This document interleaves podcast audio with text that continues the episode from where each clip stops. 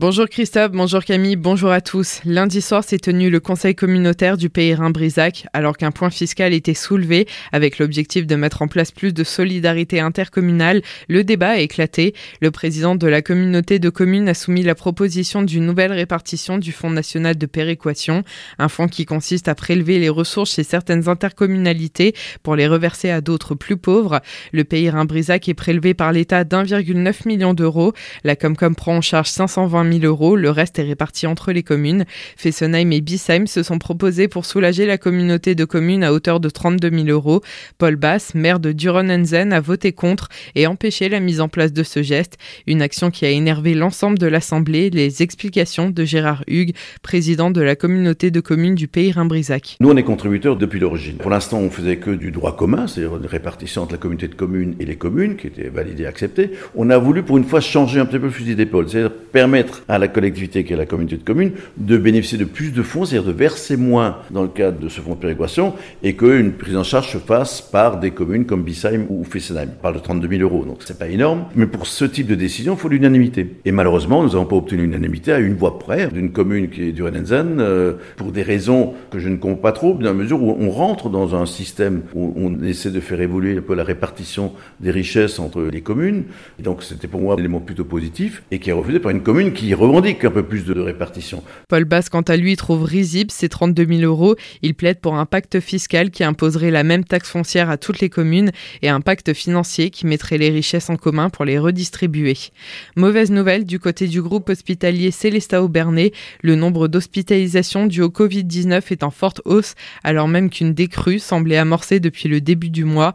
Hier, 35 patients étaient hospitalisés au sein du GHSO, 25 à Célestat, dont deux en unité de soins critiques et 10 à Aubernais. Si le groupe hospitalier espère que cette hausse n'est qu'épisodique, elle impacte tout de même le taux d'occupation des lits. Il n'envisage pour autant pas d'ouvrir une deuxième unité Covid pour le moment. Pendant les vacances de la Toussaint, la ville de Colmar propose deux stages multisports à destination des enfants de 8 à 11 ans. Le premier stage débute dès lundi, il se tiendra jusqu'à vendredi. Escalade, acrobranche, tennis ou encore randonnée sont au programme de ces cinq jours. Les inscriptions se font à la mairie. Pour plus d'informations, vous pouvez téléphoner au 03 89 20 67 93. Toujours à Colmar, les travaux de réseau d'eau et d'assainissement continuent. C'est au tour des rues de l'Orme, de l'Érable et du Marronnier d'en subir les conséquences.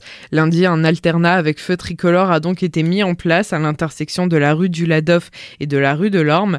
Alors même que Colmar connaît une période faste pour les chantiers de voirie, ceci devrait durer 9 semaines jusqu'au 23 décembre. Les trois rues concernées sont fermées à la circulation sauf pour les riverains. Le stationnement y est dorénavant interdit et ce pour toute la durée des travaux. Dans le Val d'Argent, le transport à la demande est à nouveau en service. La convention avait été votée le mois dernier par les élus de la communauté de communes. Elle a été signée avec le prestataire la semaine dernière. Pour le moment, le transport à la demande n'est accessible que les mardis et vendredis sauf jour férié de 8h à 18h. Il faut réserver son transport au plus tard la veille auprès des ambulances Bertrand de Sainte-Marie-aux-Mines. Le trajet est de 3 euros et doit se faire sur le territoire des quatre communes de la vallée, Sainte-Marie-aux-Mines, Sainte-Croix-aux-Mines, Lièvre et Rombac-le-Franc. Les murs des Tanzmatten vont trembler ce week-end, proposé par l'association Zone 51. Le festival Rock Your Brain revient à Célestat pour une neuvième édition automnale. Ce vendredi 21 octobre, c'est une soirée métal qui vous sera d'abord proposée. Elle sera suivie d'une programmation plutôt punk le samedi dès 15h15. Giada Pasini, chargée de communication chez Zone 51, nous en dit plus. Cette année, on a souhaité mettre en lumière les groupes locaux de la scène euh, métal. Donc on aura Warkunt, Disregard Us, Hellgate, Dislocate, Native et Breath from the Void.